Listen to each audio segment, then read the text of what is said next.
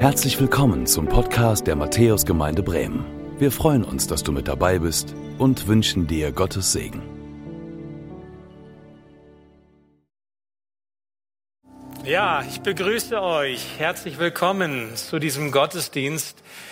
Ähm, es ist aber eigentlich mehr als ein Gottesdienst. Ich begrüße euch heute zum Geburtstag. Wir feiern Geburtstag den Geburtstag der christlichen Gemeinde. Im ersten Gottesdienst heute Morgen hat das jemand ausgerechnet oder kam da, glaube ich, auf 1900 und, ja, na, und so. Also man kann das, so ganz genau weiß man nicht, wann war das Ereignis von Pfingsten damals eigentlich gewesen, aber wir feiern diesen Geburtstag. So wie wir es gehört haben, was damals passiert war, Gott selbst sendet seinen Heiligen Geist in die Herzen der Menschen. Und Gemeinde Jesu Christi, christliche Gemeinde wurde Wirklichkeit. So nahm es damals einen Anfang und es ist wirklich ein Grund zum Feiern.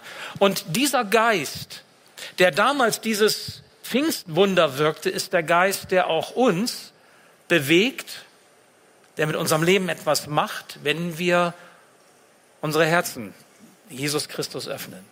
Und das Thema heute lautet eben Pfingsten, das Wirken des Geistes. Und ich möchte mit einer Frage starten, nämlich die Frage, wes Geistes Kind bist du? Klingt so ein bisschen altmodisch, diese Frage, wes Geistes Kind du bist oder wes Geistes Kind bist du? Das ist eigentlich etwas, was man fragt, wenn man wissen möchte, wie ist jemand eingestellt? Was für eine Gesinnung hat der? Manchmal mag man auch fragen, ist er noch ganz bei Trost? Da fragt man auch, wes Geistes Kind bist du? Aber positiv gewendet, wes Geistes Kind bist du? Ich meine, es gibt ja so manche Geister in unserem Leben, die uns umtreiben. Ich nenne euch mal ein paar. Es gibt zum Beispiel den Geist des Geldes. Und er hat Macht in unserem Herzen, dieser Geist, sodass wir immer mehr haben wollen und denken, nur wenn wir mehr haben, als wir jetzt haben, haben wir Glück. Es gibt den Geist der Sorge dass Menschen sich sorgen und sie sorgen und sie sorgen sich und sie können nicht ruhig schlafen, weil die Sorge eine Eigendynamik in ihrem Herzen, in ihrer Seele hat. Eine ziemlich große Last, solch einen Geist zu haben. Es gibt auch den Geist des Stolzes. Der Geist des Stolzes, der so im Verborgenen gar nicht so wahrnehmbar manchmal seine Wirksamkeit hat. Übrigens, mit dem Stolz ist das ja so wie mit dem Mundgeruch. Der, der ihn hat, merkt es als letzter. Es gibt so viele Geister, die uns bewegen, die uns unser Leben prägen, die uns bestimmen. Und heute soll es um den Heiligen Geist gehen, um das, was der Heilige Geist wirkt. Und ich möchte das anhand von drei Aspekten einmal tun. Und zwar die neue Herrschaft, die neue Kindschaft und die neue Erbschaft. Und ihr werdet, wenn ihr mir folgen tut, merken, wie das zusammengehört, diese Herrschaft, die Gott in unserem Leben hat, die Kindschaft, die wir haben in der Beziehung zu ihm und die Erbschaft. Also das, was unser Weg, unser Ziel ist, was es bedeutet, als Kind Gottes unterwegs zu sein. Also wes Geistes Kind bist du? Das ist so die leitende Frage. Und ich habe euch einen Text mitgebracht, wo ähm, Paulus uns etwas an die Hand gibt, was uns leiten darf im Blick auf diese Thematik. Und zwar Römer 8, die Verse 14 bis 17. Ich bitte euch zu dieser Lesung einmal aufzustehen. Paulus schreibt, alle, die sich vom Geist Gottes regieren lassen, sind Gottes Kinder. Denn der Geist Gottes führt euch nicht in eine neue Sklaverei, nein, er macht euch zu Gottes Kindern. Deshalb dürft ihr furchtlos und ohne Angst zu Gott kommen und ihn euren Vater nennen. Gottes Geist selbst gibt uns die innere Gewissheit, dass wir Gottes Kinder sind. Als seine Kinder aber sind wir gemeinsam mit Christus auch seine Erben. Und leiden wir jetzt mit Christus, werden wir einmal auch seine Herrlichkeit mit ihm teilen. Ja, lieber Herr, ich möchte dich darum bitten, dass du diesen Geist Gottes, über den wir nachdenken, heute zu Pfingsten, dass du ihn in unsere Herzen hineinlegst, dass wir bereit sind, ihm Raum zu geben, dass du uns erreichen kannst, tief in unserem Inneren, mit dem, was wir hören, auch an, an Lebenszeugnissen, an, an Beispielen von deiner Wirksamkeit, was du tust, bis auf den heutigen Tag. Und so segne du unser Reden und auch unser Hören und lass du uns zu Menschen werden, die dir vertrauen. Amen. Nimm bitte wieder Platz. Ja, die neue Herrschaft, das ist so der erste Aspekt, den ich ähm, entfalten möchte. Paulus sagt, alle, die sich vom Geist Gottes regieren lassen, sind Gottes Kinder. Also Christen sind solche, die vom Geist regiert werden. Ist schon eine krasse Aussage. Manchmal kommt es mir so vor, als seien so diese Dinge des Glaubens auch so der christliche Glaube, der Jesusglaube, die Kirche, die Gemeinde, irgendwie so ein Kuchenstück von vielen anderen. Da gibt's dann eben auch Religion, Kirche, Glauben und dann gibt's aber eben auch Hobby und Beruf und Freunde und äh, alles das, was uns äh, gefällt, was zum Leben dazugehört, wie unser Kuchen nun mal aussieht. So ein bisschen so, als sei die Sache mit dem Jesusglauben irgendwie beliebig und austauschbar. Der eine glaubt halt so und der andere glaubt so. Dem einen ist das wichtig, einem anderen wiederum jenes. Hauptsache, wir haben irgendwelche Überzeugungen, für die wir einstehen.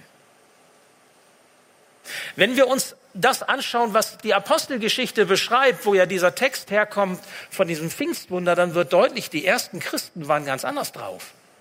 Die waren ganz anders unterwegs. Für die bedeutete es, an Jesus zu glauben, einen Herrschaftswechsel zu vollziehen. Also sich einem neuen Herren zu unterstellen. Also nicht mehr einfach zu sagen, ich suche mir hier was aus, ich suche mir da was aus, ich glaube halt so, du glaubst so, sondern es bedeutete zu sagen, Herr Jesus, du bist jetzt mein Kyrios, mein Herr. Und Gottes Geist bestimmt mein Leben. Jesus Glaube war für die ersten Christen etwas Existenzielles. Existenziell heißt lebenswichtig. An Jesus zu glauben war für sie etwas Essentielles, also etwas, was Leben verändert, notwendig verändert wesensmäßig dazugehört. Wer an Jesus glaubt, der wird mit dem Heiligen Geist beschenkt, sagen die ersten Zeugen. Das lesen wir. Jesus hat es selbst schon angekündigt, die Apostel haben es gelebt. Wir lesen das heute an diesem Pfingsttag. Wer an Jesus ehrlich glaubt, wird mit dem Heiligen Geist beschenkt und er erlaubt Gott durch den Heiligen Geist in seinem Herzen zu regieren. Das heißt, sich führen, sich leiten zu lassen und diesem Herrn zu vertrauen. Bis in die, ich sag mal, alltäglichen, manchmal auch kleinen Entscheidungen, die aber vielleicht große Bedeutung haben. Ich werde euch heute in der Predigt zwei Lebensberichte, zwei ähm, Stories erzählen, die Menschen erlebt haben, real erlebt haben. Und ich tue das deshalb, um deutlich zu machen, das, was die Jünger damals erlebt haben zu Pfingsten, das, was diese Lebensstories erzählen und das, was wir erleben, das hängt alles zusammen, weil dieser Geist Gottes Realität ist. Und dieser Geist herrscht, er regiert. Die Herzenshaltung eines Menschen können wir ja manchmal auf den ersten Blick gar nicht sehen vielleicht erst auf den zweiten Blick, wenn wir ganz genau hingucken und den Menschen besser kennen. Was wir aber sehen, ist, wenn ein Mensch zum Beispiel sagt, ich möchte mich taufen lassen. So wie unsere beiden Täuflinge heute, die im Taufbecken draußen gleich im Anschluss quasi oder am Ende des äh, Gottesdienstes getauft werden von mir. Die Taufe ist ein sichtbares Zeichen dieses Herrschaftswechsels. Die beiden, die sich taufen lassen, sie werden die Frage von mir bekommen, willst du dich unter die Herrschaft Jesu Christi stellen? Und entsagst du dem Bösen und allen seinen Mächten und willst du deinen Weg im Glauben an Jesus Christus gehen? So antworte, ja, ich will. Und dann werden die beiden sagen, jedenfalls gehe ich davon aus, dass die das sagen, weil sonst taufe ich sie nicht.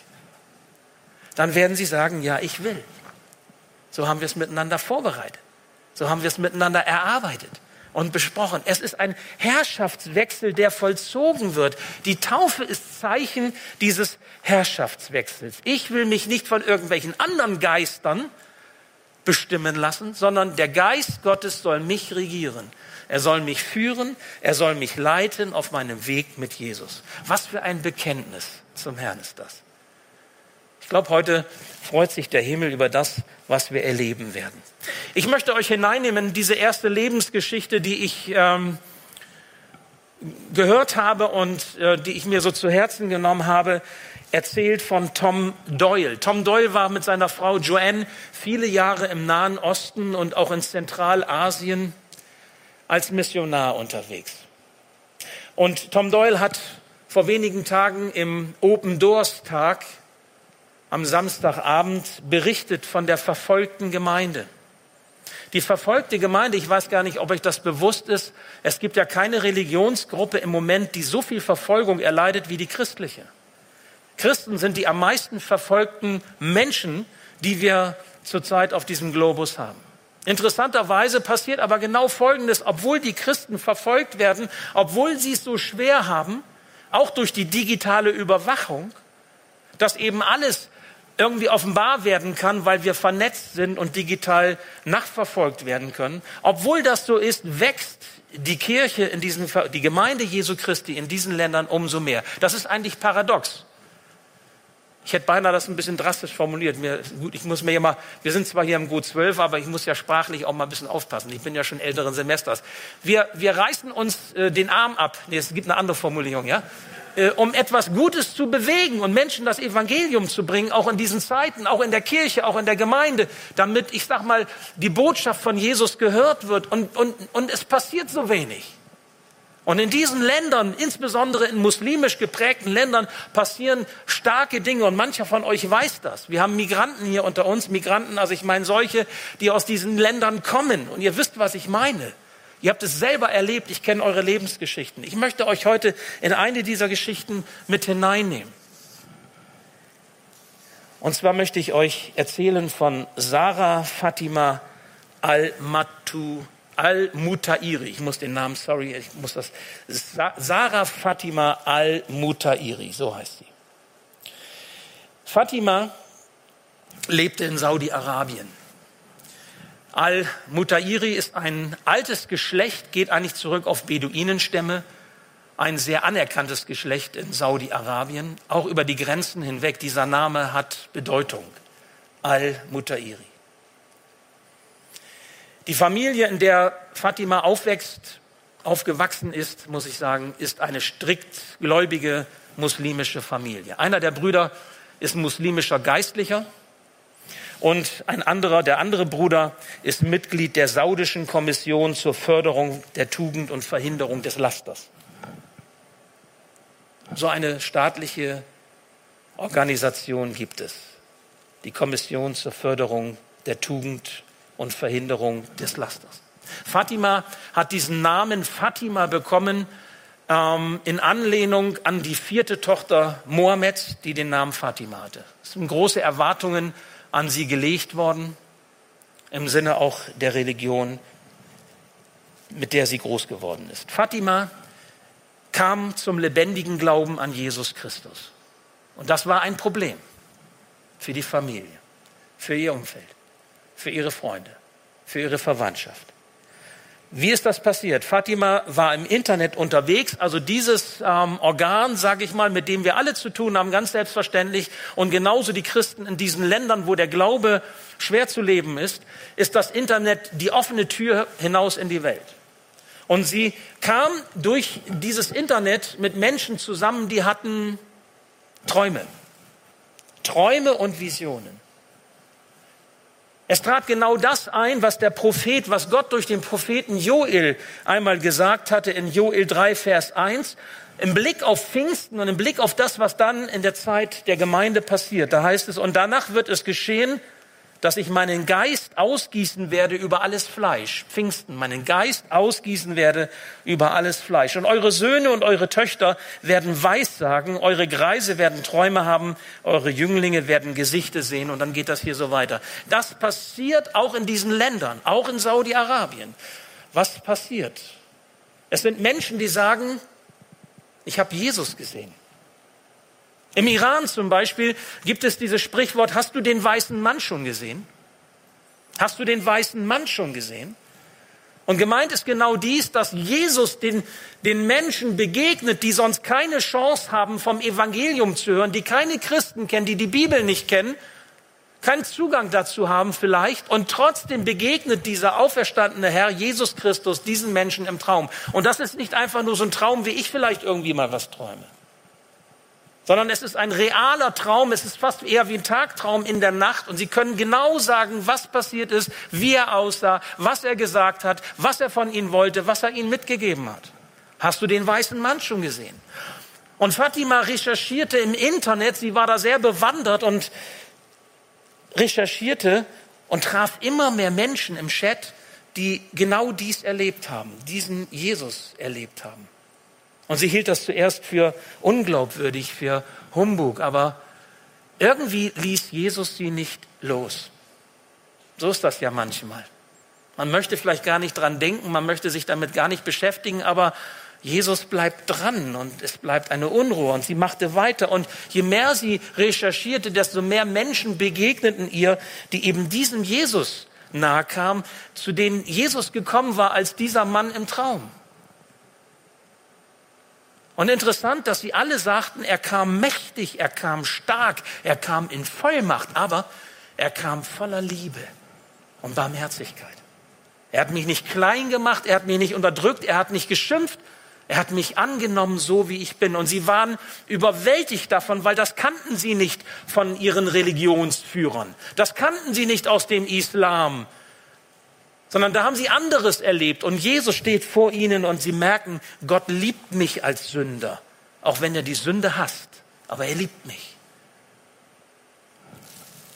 Und eines Tages öffnete Fatima Jesus ihr Herz.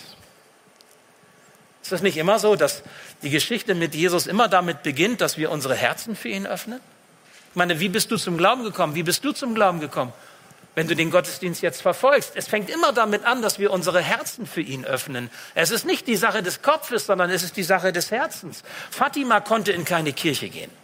Das war nicht möglich. Fatima konnte nicht getauft werden, wie ihr heute getauft werdet. Das ging nicht. Das war unmöglich. Aber sie lebte ihren Glauben. Sie lebte ihn mutig und sie lebte ihn offensiv. Wisst ihr, was sie tat? Internet. Sie betete fast jeden Abend online mit anderen Menschen, die sie online traf. Und sie ermutigten sich gegenseitig, weil auf einmal Fatima feststellte, es geht den Geschwistern, den Glaubensgeschwistern im Iran, in Afghanistan, genauso wie mir in Saudi-Arabien, wo sie gemobbt werden von der Familie, wo sie ausgestoßen werden, wo sie bedroht werden.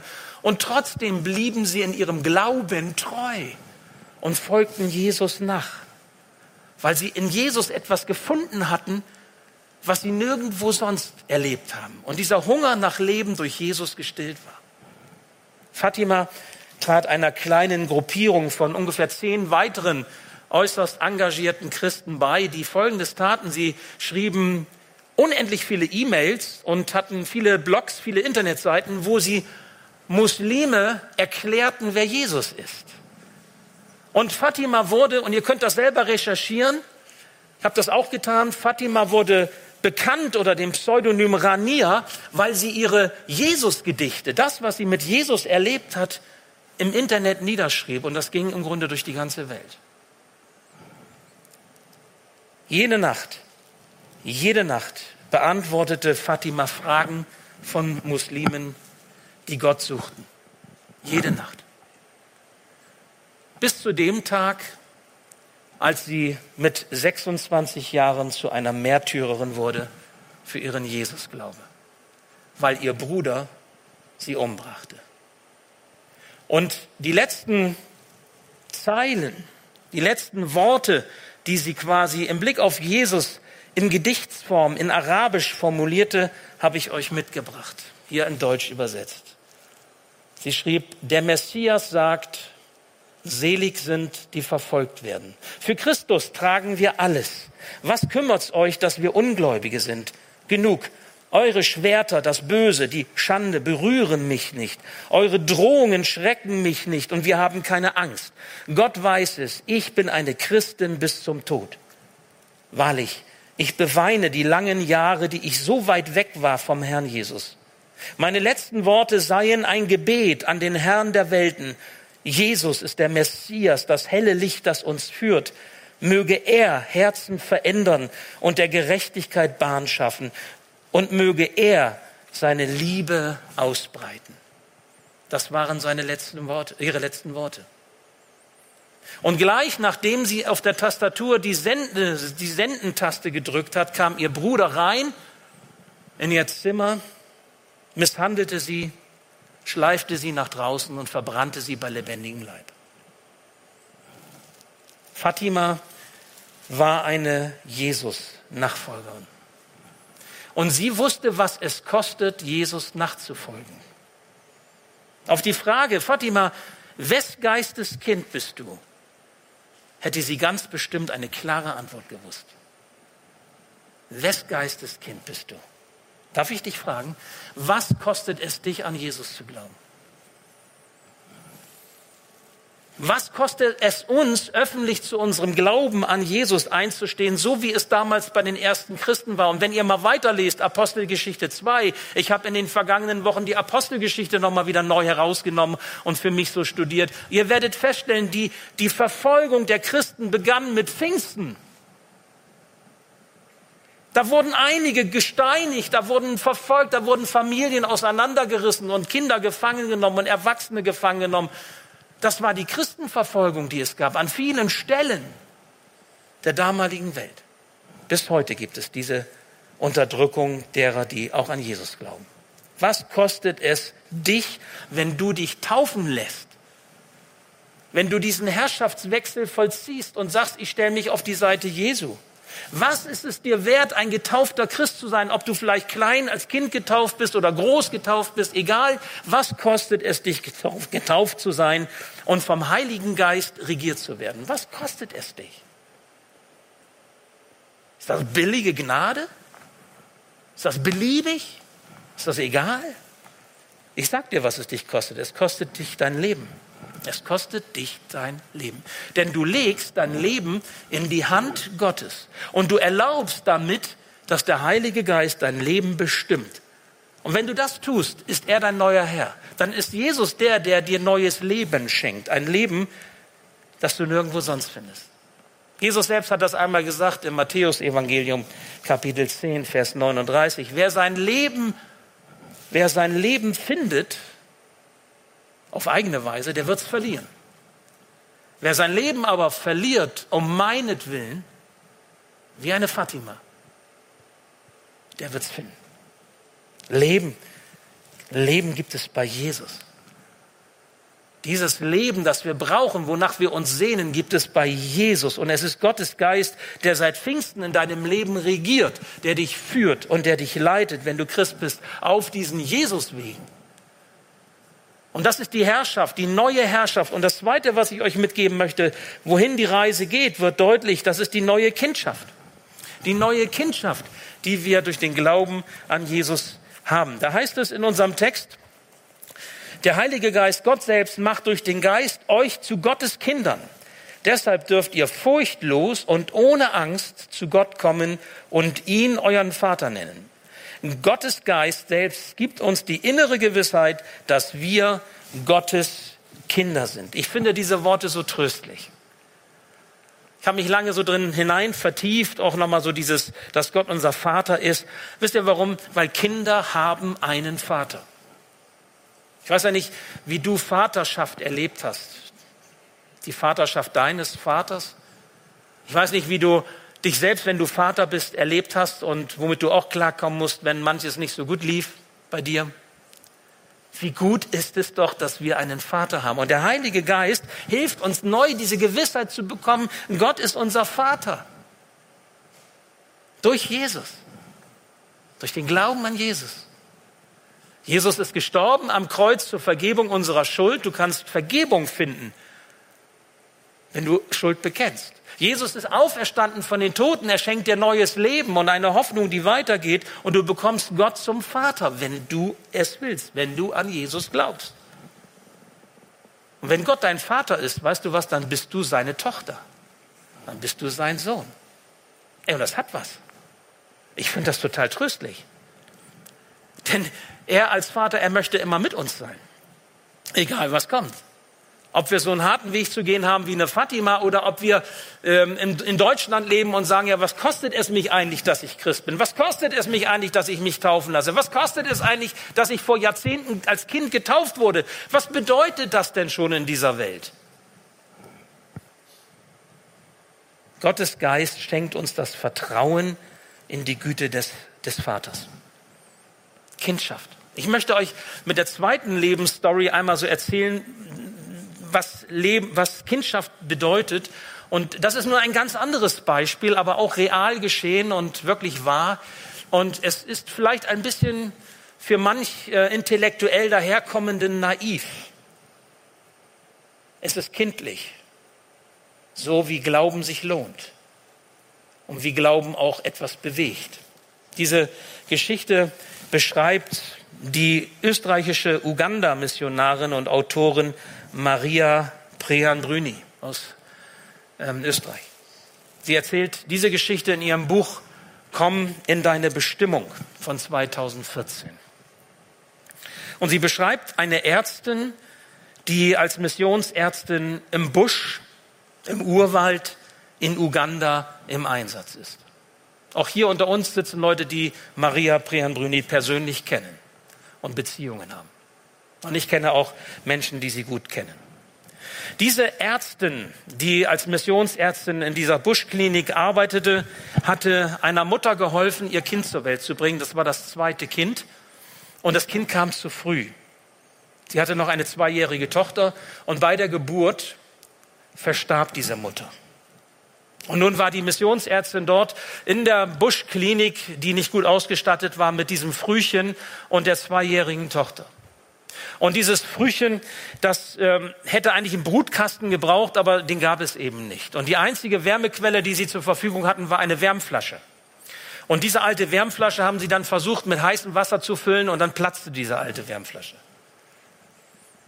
Und es ging darum, dieses Kind jetzt warm zu halten, denn es war klar, wenn dieses Kind nicht warm gehalten werden konnte, dann würde es sterben.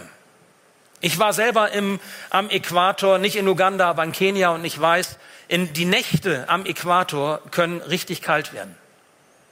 Und so war das eben auch. Und es musste jetzt irgendwie eine Lösung her und sie wussten nicht wie. Sie haben das Kind dann nah an das Feuer gelegt, damit wenigstens so die, die Wärme des Feuers so nah wie das irgendwie ging, ohne dass das Kind sich verletzt, eben die Wärme äh, das Kind irgendwie noch warm halten würde und es nicht auskühlte. Am nächsten Tag gingen die Missionsärztin wie gewohnt in das ähm, beiliegende Missionswaisenheim, wo sie mit den Kindern ihre Gebetszeit hatte. Und natürlich hat die, die Ärztin den Kindern äh, Gebetsanliegen gesagt und hat gesagt, pass mal auf, im Busch, in der Buschklinik haben wir dieses kleine Frühchen, diese Frühgeburt und wir wissen, wenn, wenn das Kind nicht warm gehalten werden kann, dann, dann würde er sterben. Betet mit für dieses Kind. Und sie erwähnte auch die, die Wärmflasche, die geplatzt war. Und sie erwähnte auch die zweijährige Schwester, die jetzt keine Mutti mehr hatte und sehr, sehr darunter litt. Und dann passierte Folgendes. Es kam die zehnjährige Ruth. Und Ruth betete, wie eigentlich nur Kinder beten können, in richtig kindlicher Direktheit. Ich sage euch, wie das Gebet von Ruth aussah. Ruth betete, bitte lieber Gott, schick uns, schick uns heute eine Wärmflasche. Morgen nutzt sie uns nichts mehr, lieber Gott. Dann wird das Baby tot sein. Also schick sie bis heute Nachmittag. Und sie meinte das ganz ernst. Sie meinte das ganz ernst. Die Ärztin musste schlucken. So schrieb Maria Prean Brüni, schlucken über diese Vermessenheit des Kindes. Kann man so beten? Und die Ärztin dachte sich auch, ja, ich meine, warum soll denn überhaupt jemand jetzt hier eine Wärmflasche schicken? Ja, äh, ich, ich arbeite in, also erstmal, wo kommt ein Paket jetzt auf einmal her? Ja, bis heute Nachmittag. Und, und ich arbeite am Äquator. Wer denkt denn bitte schon daran, eine Wärmflasche an den Äquator zu schicken? Ja?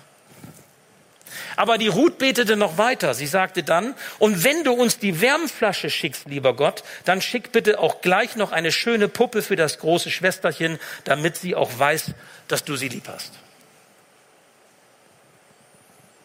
Und die Ärztin überlegte, fragte sich, kann ich zu solch einem Gebet überhaupt Amen sagen? Amen, so geschehe es, so sei es, heißt das ja. Kann ich zu solch einem Gebet überhaupt Amen sagen? Wenn so ein Kind so etwas betet und glaubt, kann ich dazu Amen sagen? Es fiel ihr schwer, so konkret zu beten, obwohl sie natürlich wusste, wie wahrscheinlich viele von uns, ja, Gott kann das. Grundsätzlich ist Gott nichts unmöglich. Aber tut er das auch? Wenn man so betet? Am Nachmittag, während sie die Schwesternschülerinnen unterrichtete, da fuhr ein Auto auf das Gelände und man sagte ja, ein Auto sei gekommen und sie ist dann gelaufen ähm, hin zum, zu dem Parkplatz und da war das Auto aber schon weg und sie sah ein schweres Paket abgelegt auf ihrer Veranda. Und sie sagte, was geht jetzt, was passiert jetzt hier? Ein Paket kommt jetzt heute hier an, unerwartet. Und sie traute sich nicht, dieses Paket auszupacken. Weil irgendwie merkte sie, irgendwas passiert jetzt hier. Und sie holte die Kinder aus dem Waisenheim und so standen äh, 20 Kinder um dieses Paket herum mit ihr 40 Kinderaugen und ihre schauten auf dieses Paket und gemeinsam öffneten sie die Schnüre und machten das Papier ab und öffneten dieses schwere Paket. Oben auf lagen einige selbstgestrickte, handgestrickte Pullover, bunte Pullover und die wurden verteilt an die Kinder des Missionsheims. Und die freuten sich. Die bekamen glänzende Augen. Und dann folgten noch Bandagen für die Klinik und auch eine Packung mit Nüssen und Rosinen zum Backen für die Ärztin, wenn sie mal einen Kuchen backen wollte. Und als die Ärztin dann noch mal tiefer hineingriff, ganz unten im Paket, erschreckte sie, weil sie etwas mit den Händen spürte und sie sagte, das kann nicht angehen. Und sie holte eine Wärmflasche heraus aus diesem Paket. Eine Wärmflasche. Wie kann das angehen? Und jetzt drängte sich die zehnjährige Ruth nach vorne aus dieser Gruppe von den Kindern und sagte, wenn Gott nun eine Wärmflasche geschickt hat, dann hat er sicherlich auch noch eine Puppe dazu gelegt. Und dann griff die Ruth so forsch und ja, ein bisschen frech wie sie war, selbst in den Karton rein und holte eine nagelneue Puppe aus diesem Karton heraus und rief sofort mit, mit glänzenden Augen und, und freudigem Blick, darf ich gleich zu dem Mädchen gehen und ihr die Puppe bringen, damit sie weiß, dass Gott sie sehr lieb hat? Und dann lief sie schon los zu dem zweijährigen Kind und wollte die Puppe übergeben. Unglaublich. Unglaublich, aber wahr. Was war passiert? Ich sage euch das. Das Paket war ganze fünf Monate unterwegs.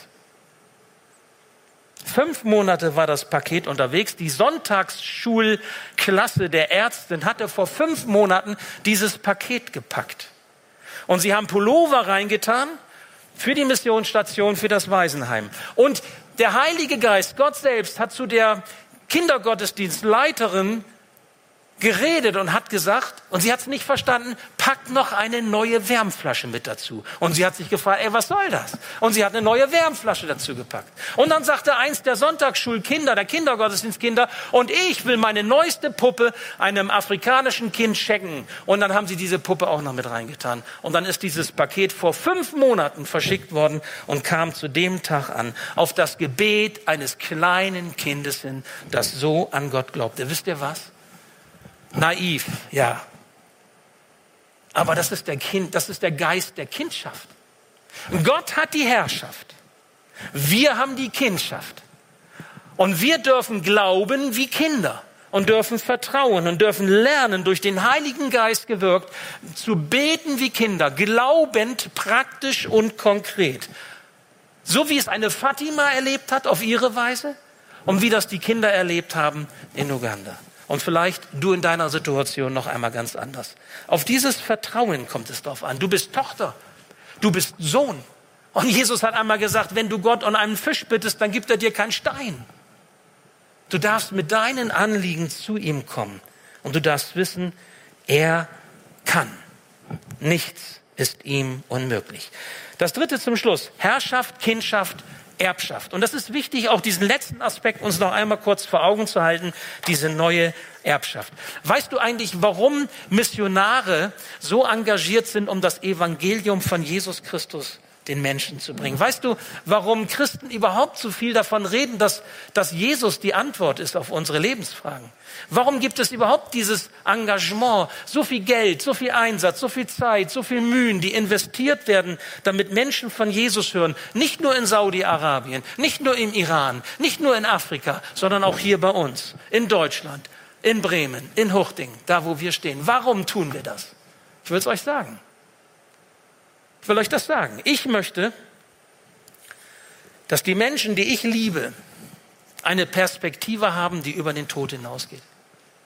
Ich möchte, dass die Menschen, die mir wichtig sind, einmal dort sein werden, wo ich sein darf, weil ich das glaube, nämlich in der ewigen Gemeinschaft mit Gott. Ich möchte da nicht alleine sein, sondern ich möchte da mit denen sein, die mir wichtig sind. Und ich möchte, dass die Menschen diese Perspektive bekommen, die über den Tod hinausgeht. Mit dem Tod ist nicht alles aus. Es gibt so etwas wie den Himmel.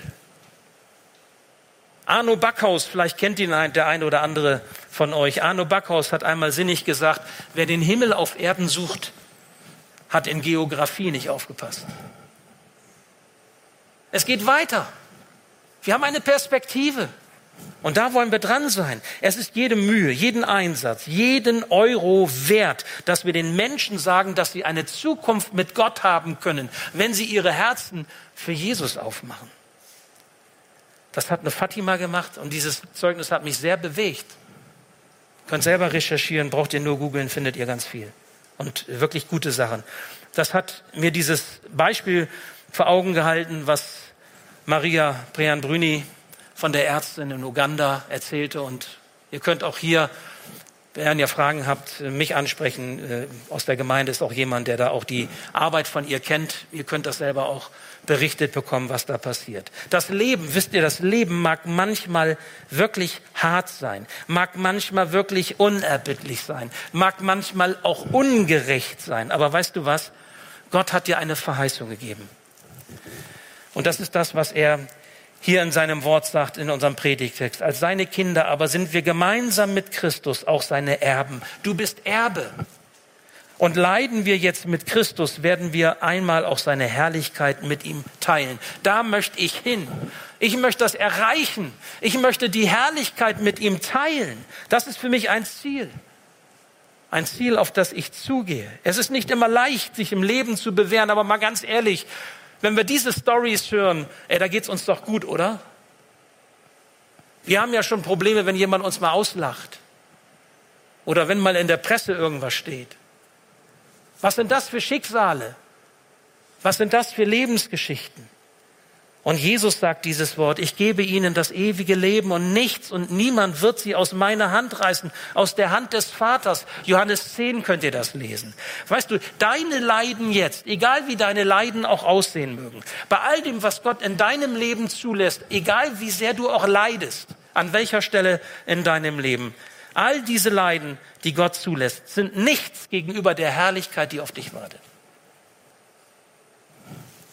Nichts in dieser Welt ist auch nur im Ansatz wertvoller und wichtiger als das, was der himmlische Vater dir in Jesus schenkt. Das möchte ich dir heute zusprechen. Und diese Gewissheit schenkt dir der Heilige Geist. Herrschaft des Geistes, Kindschaft, die du leben darfst. Und du hast eine Erbschaft verheißen. Du hast ein Ziel, auf das du zugehst. Wes Geistes Kind bist du? Was würdest du antworten? Ja, weiß ich auch nicht. Ein bisschen religiös unterwegs, ein bisschen spirituell, wie das ein bisschen schöner heißt oder esoterisch unterwegs? Was ist, wes Geistes Kind bist du? Wofür lebst du? Was ist es dir wert, dass Jesus gestorben ist, wieder auferstanden ist, dass du Christ sein darfst, dass du getauft sein darfst und unsere beiden heute getauft werden? Was ist es dir wert? Und wenn du nun feststellst, dass der Heilige Geist dir gar nicht so wichtig ist, aber du Sehnsucht hast, Gemeinschaft mit ihm zu haben, wenn du feststellst, dass er dir vielleicht irgendwie verloren gegangen ist, weil du lange nicht mehr über ihn nachgedacht hast und ihm nicht Raum gegeben hast. Wenn du feststellst, dass dieser Geist Gottes vielleicht von dir betrübt wurde, zur Seite gedrängt wurde, dann ermutige ich dich, öffne dein Herz heute neu. Das bedeutet Pfingsten. Das Herz zu öffnen für den Heiligen Geist, der die Herrschaft antritt in unserem Leben, der uns führt und leitet auf diesen Jesuswegen. Wenn du das tust, wirst du Gott erleben. Das verspreche ich dir. Nicht, weil ich das jetzt äh, prophetisch so sagen darf, vielleicht sogar das auch. Ich verspreche es dir, weil Gott selbst es zusagt. Wenn wir unser Herz ihm öffnen, werden wir das, Wirken des Heiligen Geistes in unserem Leben erfahren. Dann wird Pfingsten für dich heute noch einmal ganz neu. Und damit das auch praktisch wird und Griff dran kommt, werde ich dir jetzt ein Gebet vorlesen, das wir gleich, wenn du möchtest, zusammen sprechen können. Es ist ein Gebet, wo du ganz bereitwillig quasi sagst, jawohl, Heiliger Geist, jawohl, Herr Jesus, ich unterstelle mich deiner Herrschaft. Und ich möchte in der Kindschaft mit dir leben. Ich möchte im Vertrauen mit dir leben. Und ich möchte dieses Ziel, diese Erbschaft vor Augen haben, die du mir geschenkt hast. Ich lese euch dieses Gebet mal einmal vor und dann danach können wir es mal miteinander beten. Es lautet so, lieber Vater im Himmel, denen, die an Jesus glauben, hast du deinen Geist verheißen. Ich glaube, dass du mir in Jesus meine Schuld vergibst und mir ewiges Leben schenkst. Jesus ist mein Herr und Erlöser. Und ich bitte dich nun, schaffe weiten Raum in meinem Herzen für die Gegenwart deines Geistes. Dein Geist soll mein Leben regieren, mich führen und mich leiten auf den Jesus wegen. Erfülle mich mit einem kindlichen Vertrauen, das dir alles zutraut und an dir festhält, auch in schweren Zeiten meines Lebens. In deiner Hand bin ich für immer geborgen. Danke für dieses Pfingstfest in meinem Leben. Amen. Kannst du dir vorstellen, dieses Gebet mitzusprechen? Wenn du das tust, mach dir klar, dann unterstellst du dich der Herrschaft Jesu Christi. Dann wird sich etwas ändern in deinem Leben, weil der Geist wirkt. Aber dann bist du Kind Gottes. Und dann wirst du erfahren, wie nichts und niemand dich aus der Hand Gottes rausreißen kann und du niemals tiefer fallen kannst als in die Hände Gottes. Und das ist ein Trost im Leben, den du nirgendwo sonst findest. Egal was passiert. Die Fatima ist vielleicht ein krasses Beispiel. Die Kinder in Uganda sind vielleicht ein naives Beispiel. Aber du bist auch ein Beispiel. Ich bin ein Beispiel für das, was wir mit Gott erleben. Und viele von euch haben Ähnliches erlebt. Ich habe das vorhin gehört nach, der, nach dem ersten Gottesdienst. Ich habe das auch erlebt. Ich habe auch Dinge erlebt. Erzählt es weiter, redet drüber, macht anderen Mut, so wie eine Fatima Mut machte und Mut zugesprochen bekam, um einzustehen für ihren Glauben. Steht ihr dafür auch ein? Was kostet es dich? Und wenn man dich verlacht, was kostet es dich? Jesus hat es das Leben gekostet. Und er beschenkt dich mit dem ewigen Leben. Und du darfst wissen, diese Verheißungen gehen mit. Es lohnt sich dafür, wirklich alles zu geben. Jede Mühe, alle Kosten sind es wert. Ich lade dich ein, dieses Gebet mitzusprechen. Im Herzen oder wenn ihr möchtet, auch für euch laut oder auch vor den Bildschirmen. Traut euch ruhig. Es ist euer Leben und es ist eure Chance. Ich bete. Lieber Vater am Himmel, denen, die an Jesus glauben, hast du deinen Geist verheißen. Ich glaube, dass du mir in Jesus meine Schuld vergibst und mir ewiges Leben schenkst. Jesus ist mein Herr und Erlöser. Und ich bitte dich nun, schaffe weiten Raum in meinem Herzen für die Gegenwart deines Geistes. Dein Geist soll mein Leben regieren, mich führen und mich leiten auf den Jesus wegen. Erfülle mich mit einem kindlichen Vertrauen, das dir alles zutraut und an dir festhält, auch in schweren Zeiten meines Lebens. In deiner Hand bin ich für immer geborgen. Danke für dieses Pfingstfest in meinem Leben. Amen. Danke fürs Zuhören. Wir hoffen, dass du heute inspiriert und ermutigt wurdest durch Gottes lebendiges Wort. Unser Gebet ist, dass es viel Frucht bringt. Weitere Infos findest du unter www.matthäus.net.